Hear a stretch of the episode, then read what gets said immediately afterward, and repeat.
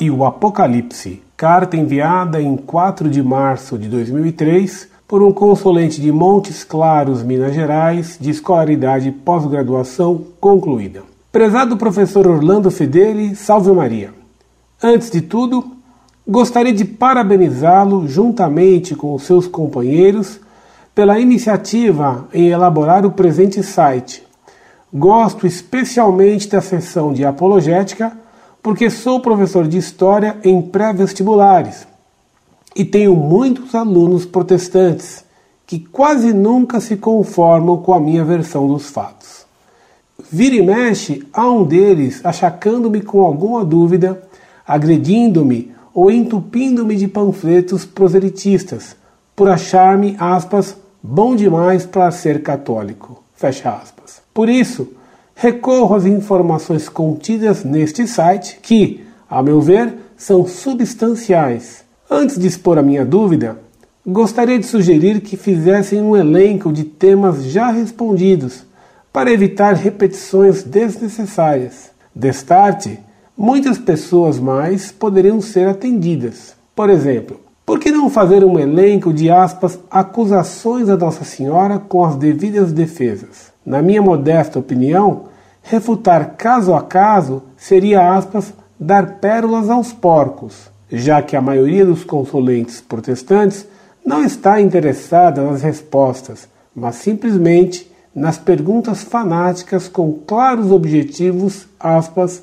bélicos. Finalmente, para não cansá-lo, eis o meu questionamento. Certa vez, um protestante mostrou-me uma passagem do Apocalipse, onde o vidente de Pátimos dizia que, aspas, eis que o fumo de Satanás atingiu até o trono sagrado.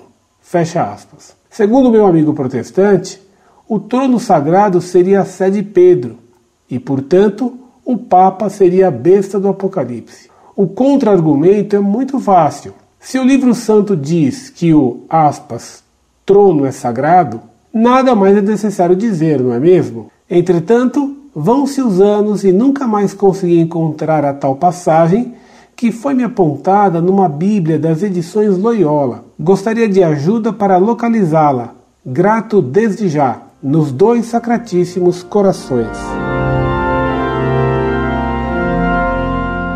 Prezado professor, salve Maria. Muito agradeço suas palavras elogiosas, como também a sua sugestão sobre o site, que encaminharei ao meu webmaster, já que nada entendo de informática e mal sei acessar um site. Alegrou-me sobremaneira saber que o senhor é professor de história como eu. Seu combate foi o meu combate. Somos irmãos na mesma cruzada. Que Deus o proteja na arena do ensino da história, colocando em sua boca a tocha ardente da verdade.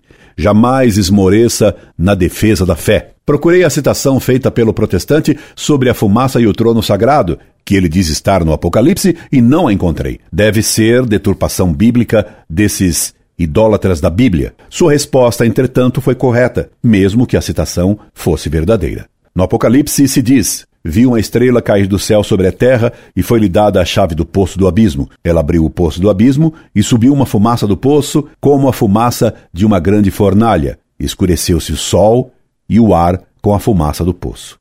Apocalipse 9, 2. Sabemos que nosso Senhor prometeu que as portas do inferno não prevalecerão sobre a igreja. Mateus capítulo 16, versículo 18. Entretanto, se Deus prometeu a Pedro, enquanto Papa, que jamais permitiria que o inferno dominasse o papado e a igreja, nós lemos no próprio Evangelho que Simão traiu a Cristo três vezes.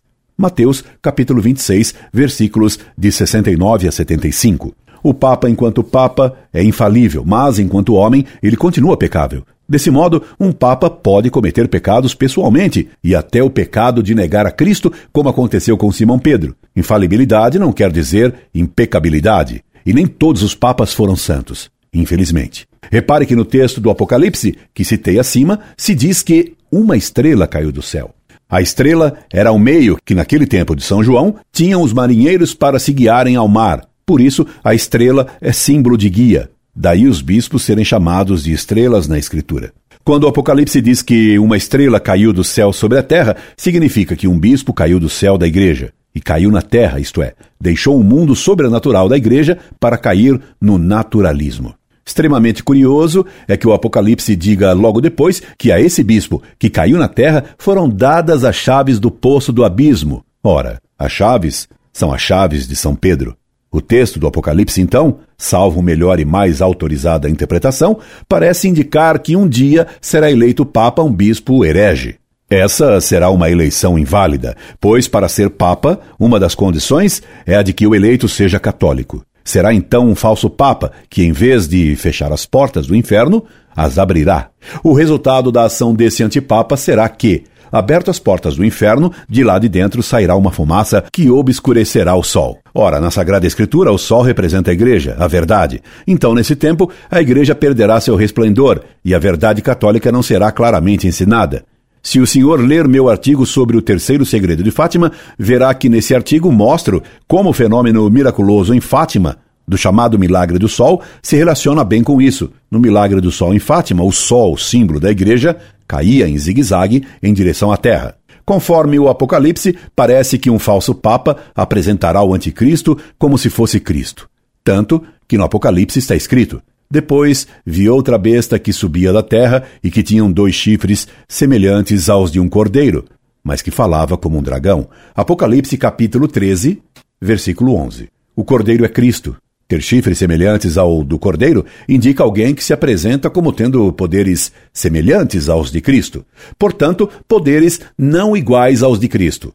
O que indica um falso papa, já que o papa tem os poderes dados por Cristo. E a voz desse falso Papa será a do dragão, isto é, a voz do diabo e da mentira. Esse falso Papa apresentará o Anticristo como sendo Cristo que voltou à Terra, quando Nosso Senhor disse que voltaria só no fim dos tempos para julgar os vivos e os mortos e não para reinar na Terra. Portanto, erram os protestantes ao dizer que Roma é a besta do Apocalipse, confundindo o Papa com o Antipapa, como já houve vários na história. Devemos então manter firme nossa fé na infalibilidade do Papa e na indefectibilidade da Igreja Católica, a qual Cristo prometeu que jamais as portas do inferno prevaleceriam sobre ela. Viva o Papa! Incorde Jesus Semper, Orlando Fedeli.